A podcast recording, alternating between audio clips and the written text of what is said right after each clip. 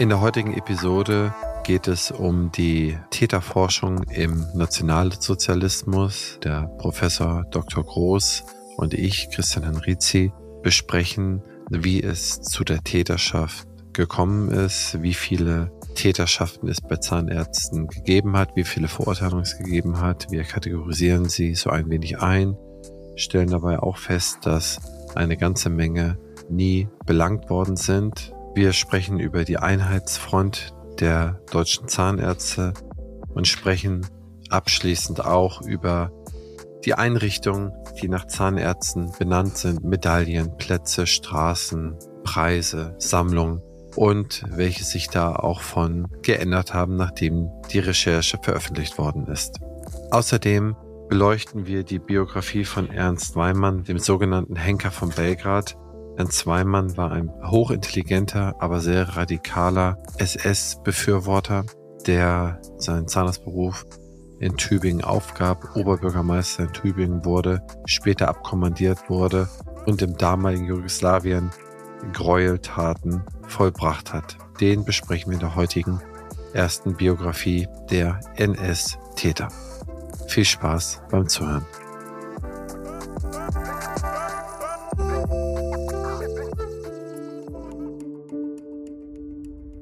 Herzlich willkommen zur zwölften Staffel des Praxisflüsterer Podcast, die Geschichte der Zahnmedizin. Nachdem wir uns in der letzten Staffel mit der Gegenwart und Zukunft beschäftigt haben, wagen wir nun einen Blick in die Vergangenheit der deutschen Zahnheilkunde. Wir beleuchten mutige Pioniere, Vertriebene, Zahnärzte, die durch das Nazitum gepeinigt wurden und die, die als Nazi-Sympathisanten galten. Diese kritische Auseinandersetzung ermöglicht uns, die geschichtliche Verantwortung der deutschen Zahnmedizin besser zu verstehen. Medizinhistoriker Professor Dominik Groß von der Universität Aachen begleitet uns als Experte auf dieser Zeitreise. Partner der Staffel ist wie immer die BFS. Ja, hallo Professor Groß. Heute haben wir uns Zahnärzte als Täter, als NS-Täter vorgenommen.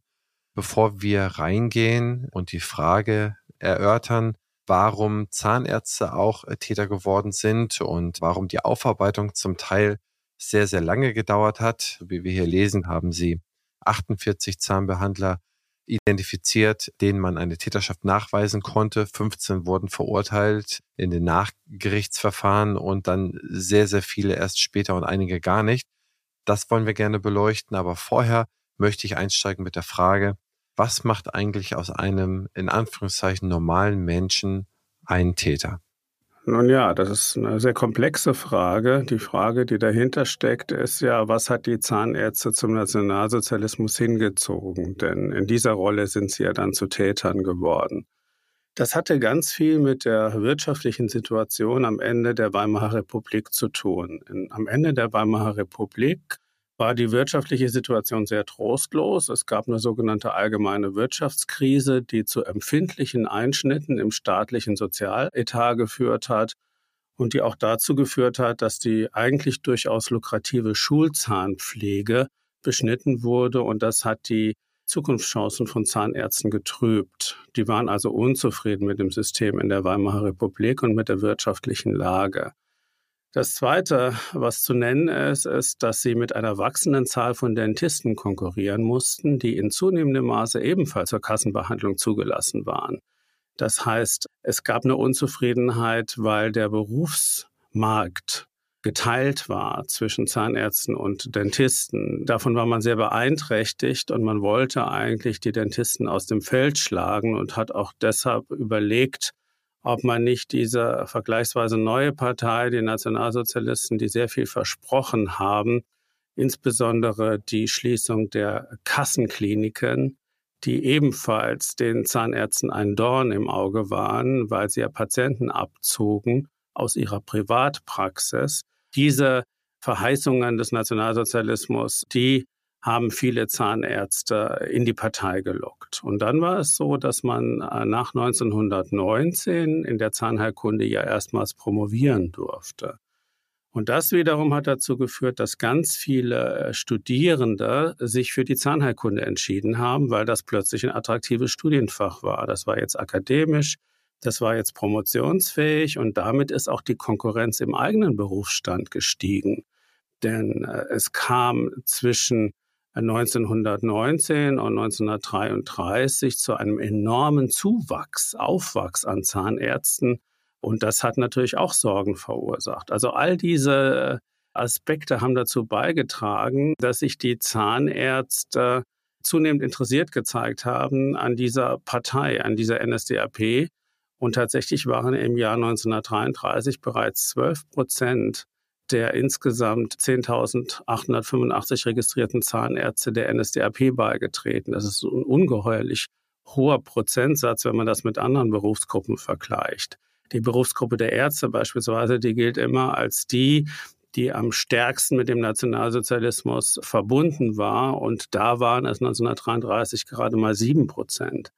Bei den allermeisten anderen Berufsgruppen war es erheblich weniger als sieben Prozent. Also die Zahnärzte hatten aus wirtschaftlichen Gründen eine große Neigung zum Nationalsozialismus, aber auch, weil die Nationalsozialisten die Krankenkassen als Feinde erkannt hatten und auch die Zahnärzte standen den Krankenkassen sehr skeptisch gegenüber, vor allem weil sie in zunehmendem Maße Kassenkliniken aufbauten, die man für die eigene Privatpraxis und die eigene Kassenpraxis als Konkurrenz empfand. Und so sind viele Zahnärzte in die NSDAP gegangen, auch in die SA gegangen, in die SS gegangen. Und das waren natürlich wiederum Organisationen, wo man leicht zum Täter werden konnte. Und damit bin ich wieder beim Ausgangspunkt Ihrer Frage, nämlich wie konnte es dazu kommen, dass sich Zahnärzte als NS-Täter betätigt haben? Sie sind sozusagen über das System NS in Täterschaften eingerückt. Welche Funktion haben denn die Zahnärzte in diesem System ausgeübt? Es gab verschiedene Rollen, die sie übernommen haben und die dann Täterschaften impliziert haben. Zum einen wissen wir, dass über 300 Zahnärzte in die Waffen-SS eingetreten sind. Die Waffen-SS war das verbrecherischste System innerhalb des NS-Gebäudes. Viele dieser Waffen-SS-Leute hatten sowohl im zivilen als auch im militärischen Bereich Verbrechen begangen und das war ein Verbrechenskomplex, also die Zugehörigkeit zur Waffen-SS, also zu professionellen, hauptamtlichen SS-Leuten. Zum Zweiten waren Zahnärzte in den Konzentrationslagern aktiv als KZ-Zahnärzte. Da konnten wir fast 80 KZ-Zahnärzte mittlerweile identifizieren. Die haben dort auch verbrecherische Maßnahmen ausgeübt. Zum einen sind einzelne Zahnärzte durch sadistische und gewalttätige Verhaltensweisen gegenüber Häftlingen aufgefallen. Zum Beispiel hat Georg Koldewey, ein Zahnarzt, der als S-Hauptsturmführer in einem KZ aktiv war, an Häftlingen Zahnextraktionen zu Übungszwecken durchgeführt. Ein anderer Zahnarzt, Walter Sonntag, hat zu Übungszwecken Amputationen an Häftlingen vorgenommen. Wieder andere haben Häftlinge, die nicht mehr arbeitsfähig waren, wie es damals hieß, totgespritzt, zum Beispiel mit Phenolinjektionen. Wiederum andere haben Selektionen an der Rampe vorgenommen. Das heißt, die haben in ihren jeweiligen KZs darüber entschieden, wer als arbeitsfähig galt und weiterleben durfte und wer vergast wurde oder erschossen wurde, also wer ermordet wurde. Also in vielerlei Hinsicht haben auch diese KZ-Zahnärzte Verbrechen begangen und Schuld auf sich geladen. Ein dritter Verbrechenskomplex war die Zwangssterilisation von Spaltträgern, also von Patienten mit Lippenkiefer-Gaumenspalte. Auch da gab es Zahnärzte, die, obwohl die LKG-Patienten nicht im Gesetz zur Verhütung erbkranken Nachwuchses explizit aufgeführt wurden als Patientengruppe, die dennoch diese Patienten zur Anzeige gebracht haben und eine Zwangssterilisation angeregt haben. Es gab einige Krankheiten im Gesetz zur Verhütung erbkranken Nachwuchses, die explizit genannt waren und wo eine Zwangssterilisation der Betroffenen sozusagen nahegelegt wurde gesetzlich. Es gab aber eben auch Erkrankungen, wo dies nicht der Fall war, wo dann in unserem Fall bei den Lippenkiefer-Gaumenspalten-Patienten Zahnärzte eigeninitiativ gesagt haben, dieser Patient sollte eigentlich keine Kinder bekommen, denn er hat eine Spaltbildung. Und so kam es dazu, dass auch äh, Lippenkiefer-Gaumenspaltenpatienten in größerer Zahl im Dritten Reich äh, einer Zwangssterilisation, wie es damals hieß, zugeführt wurden. Auch das ist natürlich ein klarer Verbrechenskomplex. Dann gab es Hochschullehrer, zahnärztliche Hochschullehrer an den Universitäten, die sich bestimmter Vergehen schuldig gemacht haben. Die haben zum Beispiel dafür gesorgt, dass Juden die Hochschule verlassen müssen. Also zum Beispiel äh, Hermann Euler, ein berühmter Zahnarzt, der viele Jahre DGZMK-Präsident war, übrigens auch noch in der Bundesrepublik. Der hat eine Säuberung der Universität Rektor von jüdischen Hochschullehrern mitverantwortet in seiner Funktion als Entscheidungsträger an der Universität Breslau. Viele Juden sind 1933 aus ihren Lehrstühlen entlassen worden und dann rückten arische Kollegen nach, arische bitte in Anführungszeichen denken. Auch da haben natürlich Zahnärzte in hohem Maße profitiert. Es gab jüdische Kollegen, die ihre Praxen aufgeben mussten. Auch diese Praxen wurden dann arisiert, wie es damals hieß. Also arische, wieder in Anführungszeichen, Kollegen übernahmen dann diese Praxen und verschafften sich somit äh, persönliche Vorteile. Es gab natürlich auch rassenhygienische Ideen, die Zahnärzte mit vertraten. Und auch die Rassenhygiene ist natürlich ein Verbrechenskomplex, vor allem die Konsequenz der Rassenhygiene, dass nämlich bestimmte Personen nachgeordnet werden oder für minderwertig erachtet werden, weil es dieses Konzept der Rassenhygiene so vorsieht. Auch da haben Zahnärzte in prominenten Rollen mitgemischt. Es gab die sogenannte biologische Zahnheilkunde oder biologische Zahnmedizin, die so eine krude Melange bildete aus Rassenhygiene und Alternativmedizin. Auch die führte letztlich zur Diskriminierung und zur Entrechtung bestimmter Personengruppen. Und auch da hatten Zahn Ärzte Anteil. Schließlich, und das ist der letzte Verbrechenskomplex, den ich hier nennen möchte, gab es auch Zahnärzte, die Zwangsarbeiter beschäftigt haben im Dritten Reich. Also Leute, die gefangen genommen wurden, die zum Beispiel aus Osteuropa stammten und die gezwungen waren, in Zahnarztpraxen zu arbeiten als Helfer oder als Zahntechniker oder als Gehilfe von Zahntechnikern oder auch im Haushalt. Also auch Zwangsarbeit ist ein Verbrechenskomplex, den die Zahnärzteschaft als solches äh, zu verantworten hatte. Und das ist sicher der Verbrechenskomplex, der bis heute noch am wenigsten aufgearbeitet ist. Oh Mensch, das ist ja eine, eine gewaltige Bandbreite der Schuldigmachung.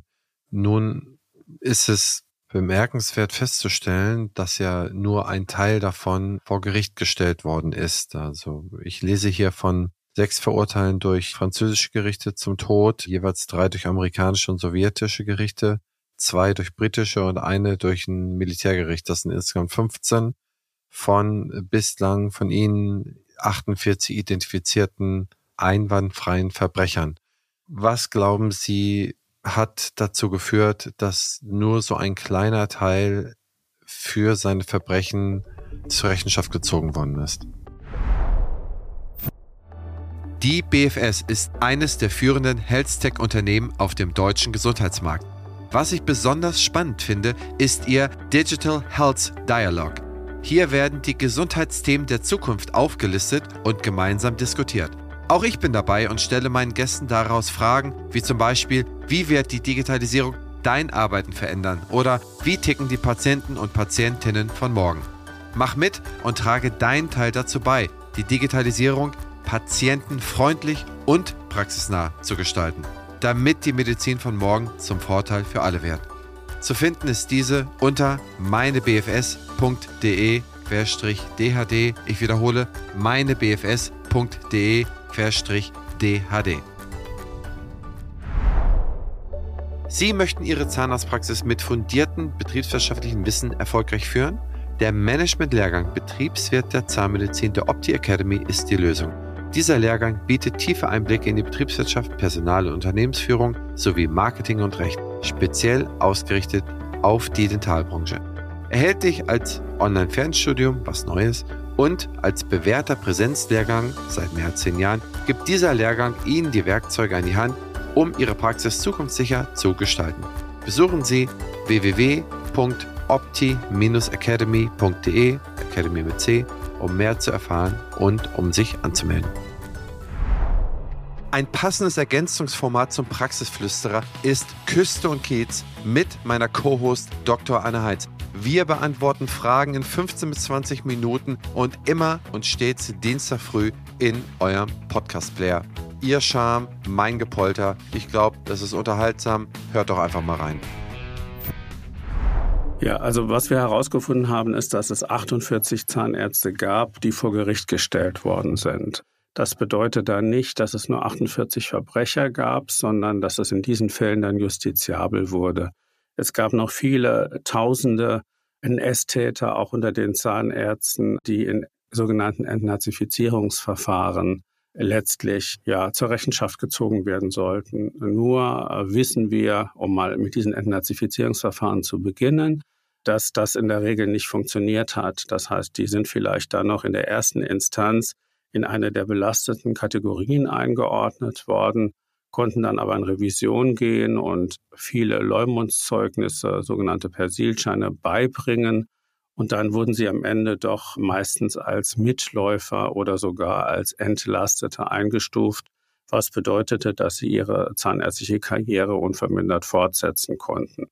Selbst Blutordensträger wie Karl Pieper, der als NS-Reichsdozentenführer der Zahnärzteschaft Schuld auf sich geladen hatte, oder Hugo Plaschke, der oberste KZ-Zahnarzt und Leibzahnarzt von Adolf Hitler sind letztlich als sogenannte Mitläufer aus diesen Entnazifizierungsverfahren hervorgegangen. Und das hatte damit zu tun, dass das Interesse der Alliierten an diesen Entnazifizierungsverfahren mit den Jahren nach 1945 sukzessive abnahm und man die Verantwortung für die Entnazifizierung mehr und mehr den Deutschen überlassen hat, bis es ja endlich da 1949 zu den Staatsgründungen in der DDR und in der Bundesrepublik kam. Und je weiter diese Entnazifizierungsverfahren von 1945 zeitlich entfernt waren, desto milder waren die Urteile und die Revisionsurteile, sodass im Endeffekt ganz wenig Täter zur Rechenschaft gezogen wurden. Was jetzt diese 48 Zahnärzte betrifft, die tatsächlich sich vor Gericht verantworten mussten, so war das natürlich nur die Spitze des Eisberges. Das waren dann die Zahnärzte, die aus irgendwelchen besonderen Gründen vor Gericht landeten. Aber auch da waren die Schuldsprüche sehr unterschiedlich oder die Urteile, um es neutraler zu formulieren, denn es wurden auch tatsächlich Zahnärzte aus Mangel an Beweisen freigesprochen. Es gab aber immerhin unter diesen 48 Zahnärzten, wie Sie schon angedeutet haben, 15, gegen die ein Todesurteil gesprochen wurde, verhängt wurde. Und die meisten dieser Todesurteile kamen tatsächlich von den Franzosen, also von der französisch besetzten Zone. Warum sind nur so wenige Zahnärzte vor Gericht gestellt worden? Nun, weil es allgemein die Tendenz gab, vergleichsweise wenige Gesundheitsberufler vor Gericht zu stellen. Bei den Ärzten war dies nicht viel anders. Es gab natürlich mehr Ärzte, deshalb wurden auch mehr Ärzte vor Gericht gestellt, aber von der Prozentzahl her waren das ähnlich wenig, also eine Marginalie, eine verschwindend geringe Zahl im Vergleich zu denen, die sich dem NS-Regime angedient hatten. Das war so. Wir haben eine weitgehende Exkulpation, das heißt, sehr viele Zahnärzte und Ärzte sind letztlich mit einem blauen Auge davongekommen und konnten ihre Karriere dementsprechend wieder fortsetzen. Und bei den Zahnärzten kam noch dazu, dass man die gar nicht so im Visier hatte nach 1945. Eigentlich ging das bis in die 1980er Jahre, dass man dachte oder dass zumindest die zahnärztliche Standesführung dachte, ach, wir waren eigentlich nicht in hohem Maße verstrickt. Wir waren ja nur Zahnärzte. Wir waren ja nur verantwortlich für die 32 Zähne im Mund. Das ist ja durchaus anders gewesen als bei den Psychiatern, von denen man wusste, dass sie die Euthanasien, also die Ermordungen von Kranken zu verantworten hatten. Das war auch anders als bei den Chirurgen, von denen man wusste, dass sie massenweise Zwangssterilisierungen durchgeführt haben an Patienten. Und man dachte eben, die Zahnärzte haben aufgrund ihres Tätigkeitsfeldes wenig Gelegenheit für moralische Verfehlung gehabt. Und erst sehr viel später, in den 90er Jahren, wurde deutlich, hey, das stimmt überhaupt nicht. Und die zahnärztliche Standesführung kann sich eigentlich mit diesem Argument nicht länger herausreden. Denn es wurde mehr und mehr bekannt, dass die Zahnärzte in den genannten Bereichen verstrickt waren damit musste dann irgendwann auch dieses Feld Zahnärzte als NS-Täter bestellt werden. Diese Aufarbeitung musste erfolgen. Und das ist im Endeffekt erst 2016 erfolgt, als wir so ein nationales Aufarbeitungsprojekt bekommen haben, was von der Bundeszahnärztekammer, der Kassenzahnärztlichen Bundesvereinigung und der Deutschen Gesellschaft für Zahnmund- und Kieferheilkunde gemeinsam finanziert wurde, ausgeschrieben wurde und dann dazu geführt hat, dass man diese wissenschaftliche Aufarbeitung der zahnärztlichen Verbrechen geleistet hat.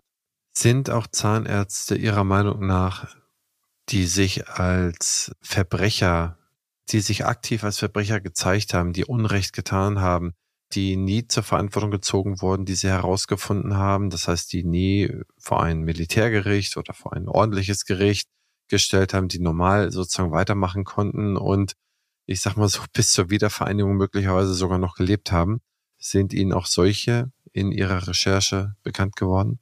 Etliche. So, und das prominenteste Beispiel ist vielleicht Hugo Plaschke. Hugo Plaschke, ich habe ihn eben erwähnt als den führenden KZ-Zahnarzt, also er war verantwortlich für die zahnärztlichen Aufgabenbereiche in den Konzentrationslagern. Und er war, wie gesagt, ein Leibzahnarzt oder der Leibzahnarzt von Hitler und damit auch ein Intimus von Hitler, also gehörte zum Inner Circle. Und Hitler hat ihm im Dritten Reich, obwohl er eigentlich nur Dentist war, also gar keine akademische Ausbildung hatte und gar keine zahnärztliche Approbation hatte, hat ihm den Professorentitel verliehen. Dieser Hugo Plaschke hat es tatsächlich geschafft, als Mitläufer nach 45 entnazifiziert zu werden. Und er hat es darüber hinaus geschafft, den von Hitler verliehenen Professorentitel weiterzuführen. Das heißt, er ist als Professor in Nürnberg niedergelassen gewesen in der Bundesrepublik und hat dort erfolgreich als Zahnarzt gearbeitet, unbehelligt von der bundesdeutschen Justiz und auch der fragliche Professorentitel ist ihm nicht entzogen worden. Also das ist, glaube ich, das, das prominenteste Beispiel äh, für eine solche Kontinuität einer Karriere trotz einer ganz deutlichen und auch für jeden einsichtigen Verstrickung im Dritten Reich.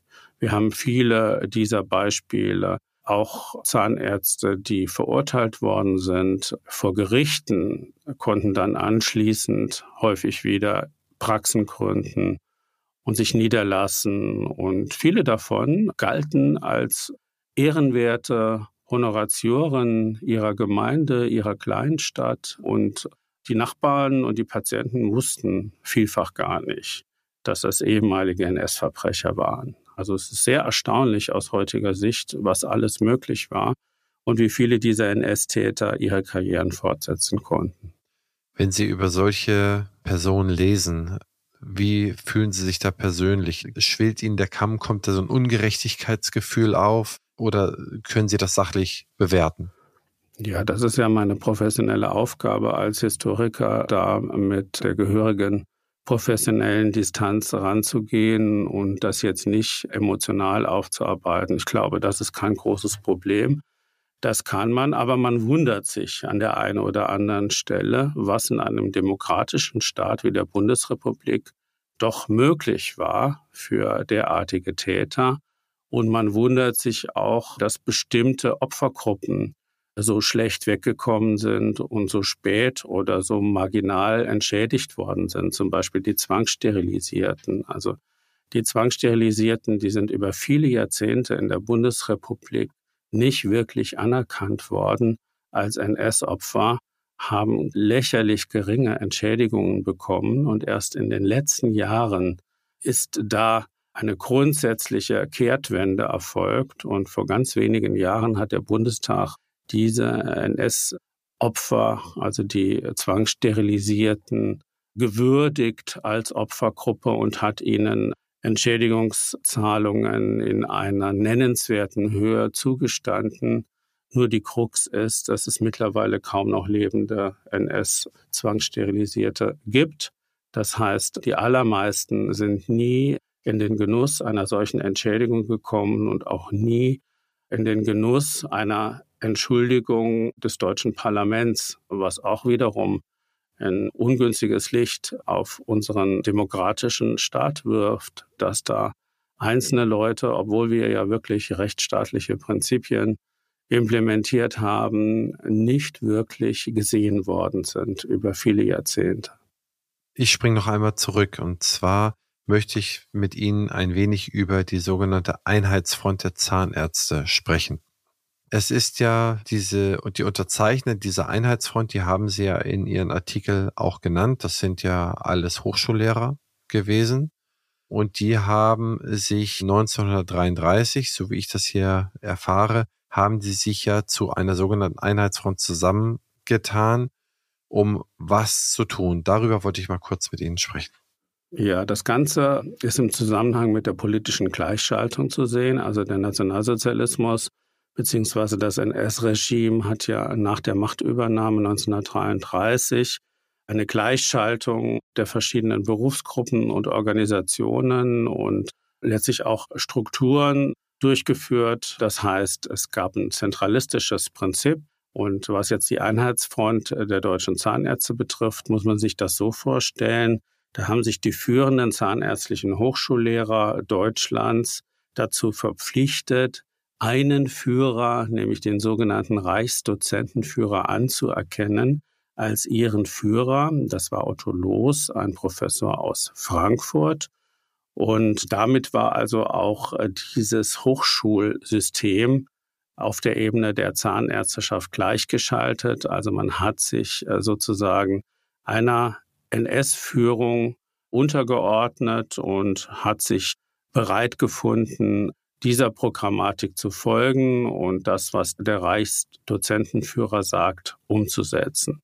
Diese Zahnärzte, die sich dieser Einheitsfront angeschlossen haben, hatten relativ wenig Wahl. Es wurde von ihnen erwartet, dass sie bei dieser Gleichschaltung mitmachen, aber ganz viele davon haben das sehr bereitwillig gemacht, weil sie eben in der NS-Führung eine neue Chance sahen, sich selber auch beruflich voranzubringen. Denn es war ganz offensichtlich, dass die Professoren, die ein Parteibuch führen, also die sich der NSDAP, der Nationalsozialistischen Deutschen Arbeiterpartei, anschließen, dass die Karrierevorteile haben. Die wurden bevorzugt berücksichtigt bei der Besetzung von Lehrstühlen und sonstigen Professuren. Die wurden in wichtige Gremien gewählt. Die bekamen damit Macht und Ansehen und all das hat natürlich diese Zahnärzte dazu verleitet, dieser Einheitsfront beizutreten, beziehungsweise hat es ihnen leicht gemacht, Ja zu sagen. Und so sind ein Großteil dieser 38 Zahnärzte, die der Einheitsfront beigetreten sind, gleichzeitig auch in die NSDAP eingetreten oder in die SA und oder in die SS. Als letztes Kapitel zu diesem Thema würde ich gerne mit Ihnen auf die Einrichtungen und Preise, die man sozusagen auch in der BRD im, im Nachkriegsdeutschland eingeführt hat, auf Basis von zahnärztlichen Leistungen, Zahnärzten, die in der sozusagen in der äh, so Weimarer Republik als auch im, in der Hitlerzeit, die da eine Rolle eingenommen haben. Einige davon waren und sind äh, Widerstandskämpfer gewesen. Einige sind aber auch Parteimitglieder, sowohl als auch NS-Täter geworden. Da würde ich gerne mal mit Ihnen eine Betrachtung angehen. Und zwar Straßennamen oder Institutsnamen von Zahnärztekammern, von NSDAP-Mitgliedern. Das wurde jetzt ja alles aufgearbeitet durch den Auftrag, den Sie 2016 in der Ausschreibung bekommen haben. Was ist jetzt die Nachbetrachtung dazu? Was wurde da bisher aus Ihrer Sicht gemacht? Wurde da umfangreich sozusagen bereinigt und umbenannt oder wurde das noch nicht ausreichend gemacht? Sind die Prüfprozesse, sind die noch am Laufen oder hat es gar nicht so richtig stattgefunden und nur vereinzelt? Ja, also ich verstehe meine Rolle als Medizinhistoriker so, dass ich Fakten anliefere, historische Fakten und dass dann die verantwortlichen Organisationen und Gremien sich mit diesen Fakten beschäftigen und dann berufspolitische Entscheidungen treffen. Das heißt, mein Ziel ist jetzt nicht, bestimmte Umbenennungen zu forcieren oder zu bewirken, sondern ich zeige eher so Suchrichtungen auf. Das heißt, ich beschäftige mich mit Personen, nach denen Preise benannt sind, nach denen Straßen benannt sind, nach denen Institute benannt sind, nach denen Medaillen benannt sind, nach denen Sammlungen benannt sind, untersuche diese Personen und halte dann die historischen Fakten fest, indem ich zum Beispiel sage, Gustav Korkhaus, nachdem die Gustav Korkhaus Sammlung an der Universität in Bonn benannt war, der war seit 35 NSDAP-Mitglied, er hat außerdem der NSV angehört, er war HJ-Scharführer, er hat dem NSDAB angehört, also dem Ärztebund, er hat dem NS-Altherrenbund angehört und weiteren Organisationen. Das liefere ich als Faktum an.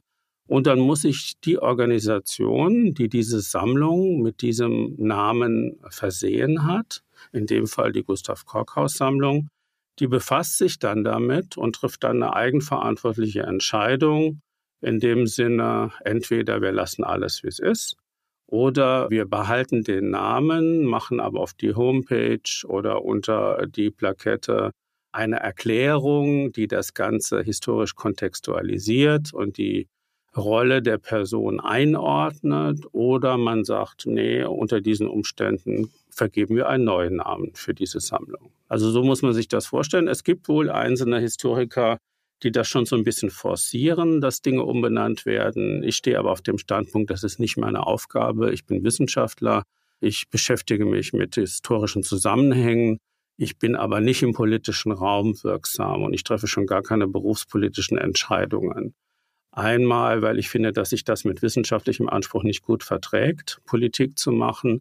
Zum Zweiten aber auch, weil ich der Meinung bin, das ist auch eine Verpflichtung eines Vorstandes, eines Vereins oder einer Organisation oder eines Instituts, diese Arbeit zu leisten, also selber die Entscheidung zu treffen, wie gehe ich damit um, mache ich eine Umbenennung, ja oder nein. Ne? Also ich möchte das auch niemandem abnehmen.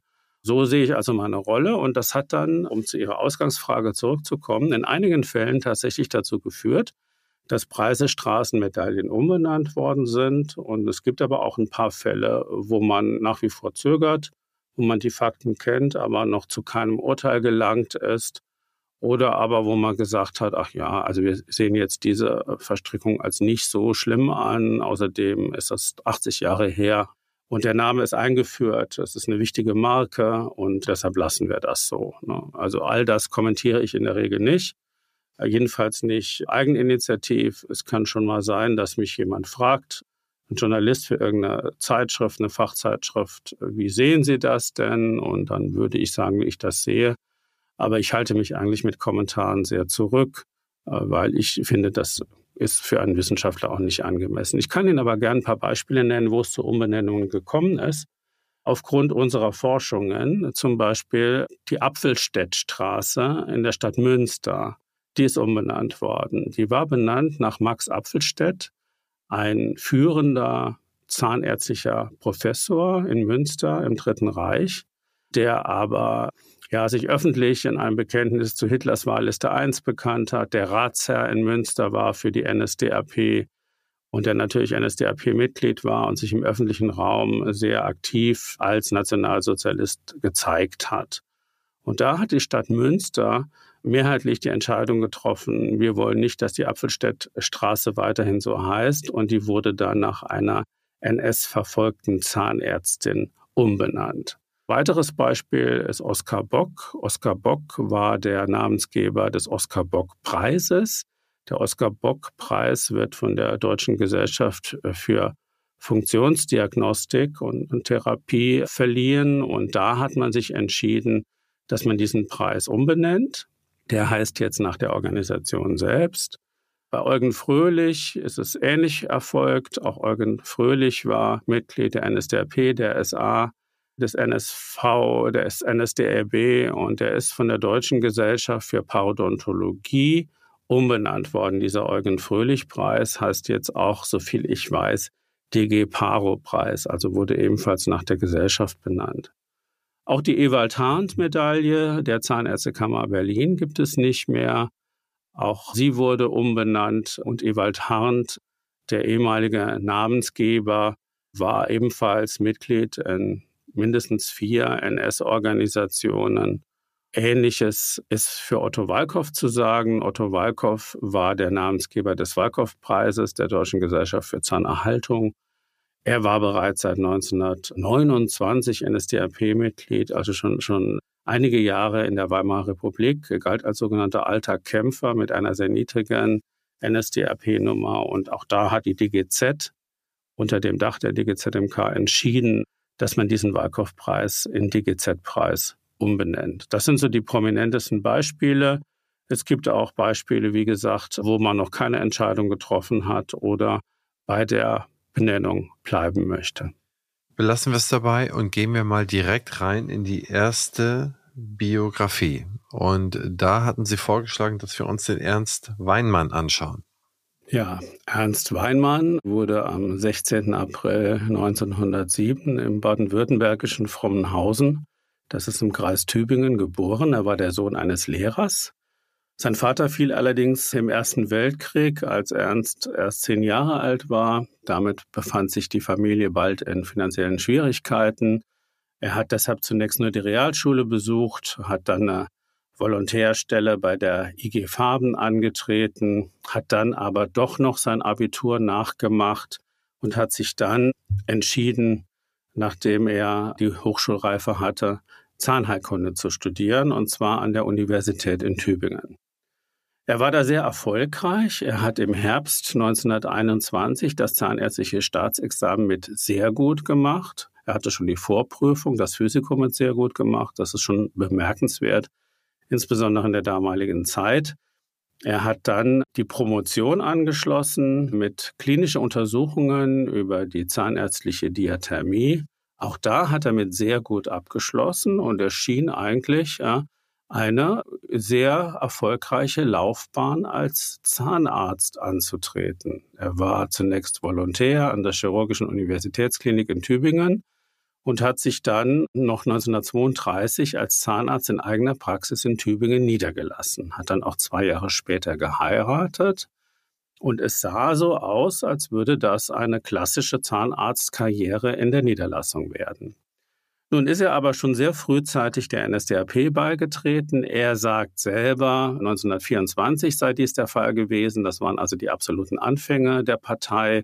Wenn man in die NSDAP-Mitgliederdatei schaut, dort ist er erst seit 1927 dokumentiert, was aber auch noch sehr früh ist. Er hatte eine Mitgliedsnummer 70.136, also er gehört in jedem Fall zu den ersten 100.000 Mitgliedern der NSDAP-Partei. Das waren die sogenannten alten Kämpfer, denen man später einen besonderen Status zugebilligt hat, weil sie eben von Anfang an dabei waren und auch zu einem Zeitpunkt der Partei beigetreten sind, als es noch keine politischen Vorteile versprach. Im Gegenteil. Die NSDAP wurde ja in der Weimarer Republik sogar zeitweise verboten und war nicht wirklich anerkannt was man natürlich verstehen kann, weil es keine demokratisch orientierte Partei war und die Weimarer Republik ja eine demokratische Republik war. Wie auch immer, also er ist sehr frühzeitig der Partei beigetreten, ist seit 25 auch Mitglied der SA gewesen und er ist dann Ortsgruppenleiter und stellvertretender Kreisleiter und Fraktionsführer der NSDAP im Gemeinderat Tübingen geworden. Also er hat sich kommunalpolitisch sehr stark für die NSDAP engagiert, schon in den 20er, 30er Jahren. Er ist dann im Wintersemester 33-34 in den Führerrat der Universität Tübingen gewählt worden und 1935 wurde er der erste Beigeordnete des Oberbürgermeisters von Tübingen.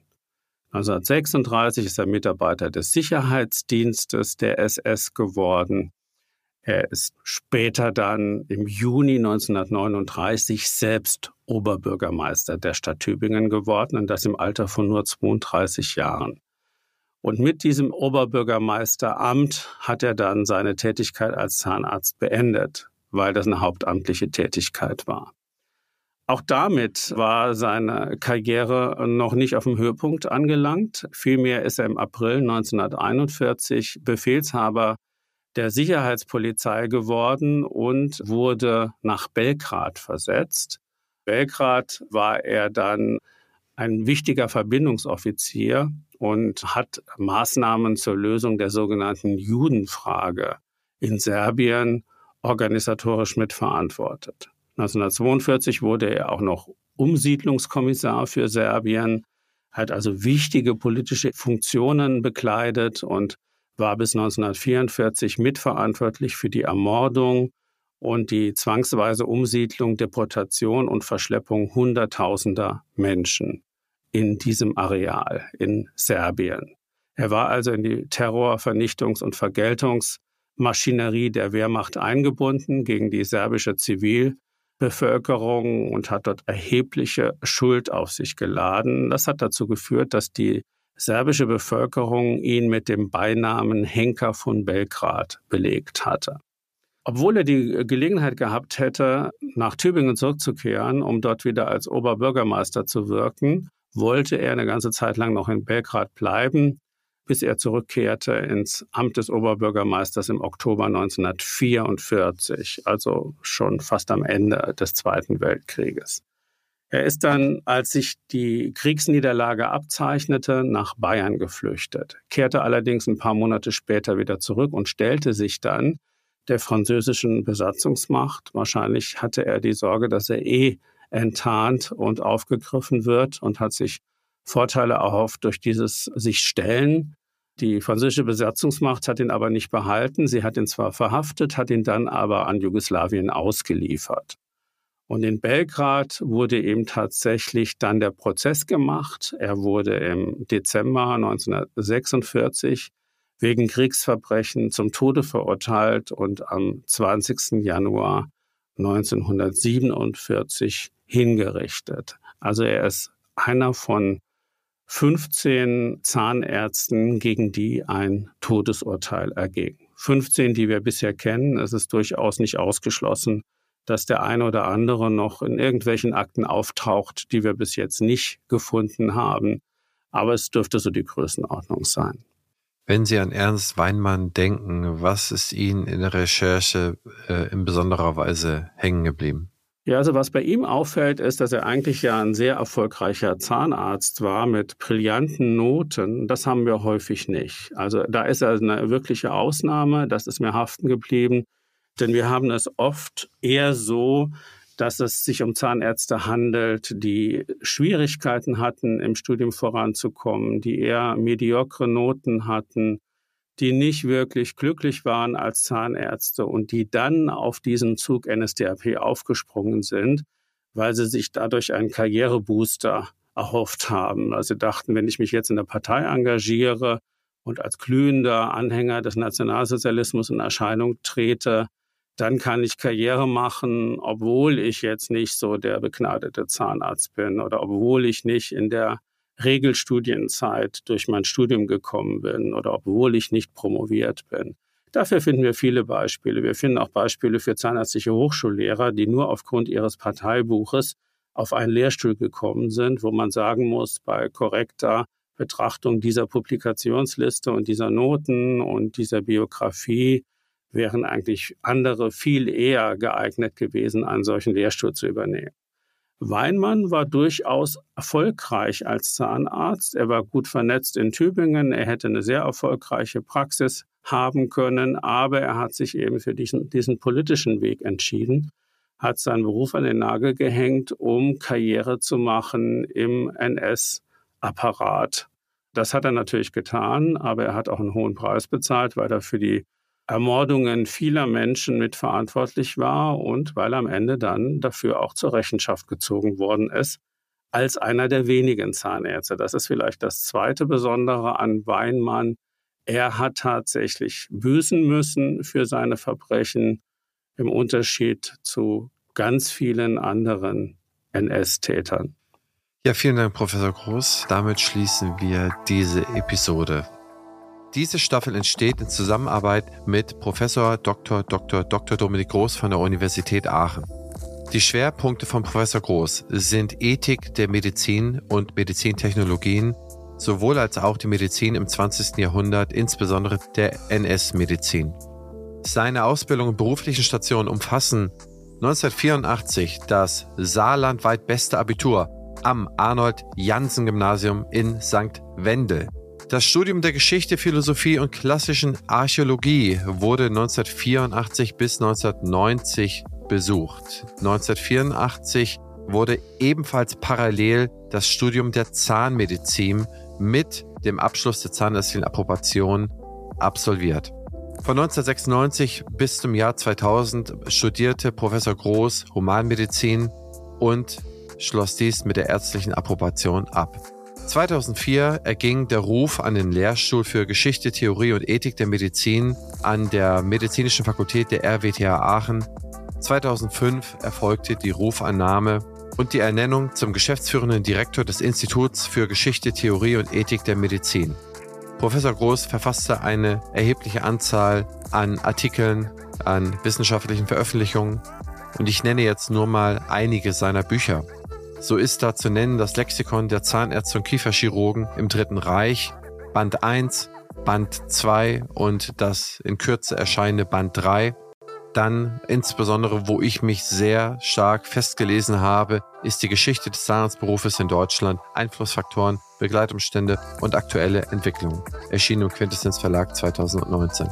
Professor Dominik Groß ist multipler Preisträger und auch hier nur ausschnittsweise 2003 den Josef Schneider Preis der Medizinischen Fakultät der Universität Würzburg zu nennen, 2017, 18 und 19 jeweils den Dental Essex Award der DGZMK.